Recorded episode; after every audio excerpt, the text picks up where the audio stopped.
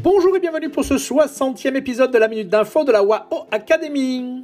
La finale de la plus grande compétition d'e-sport, League of Legends, a eu lieu hier en Islande.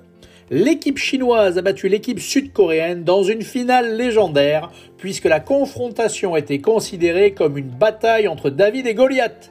En effet, selon les bookmakers avant le match, l'équipe chinoise n'avait que 20% de chance de gagner.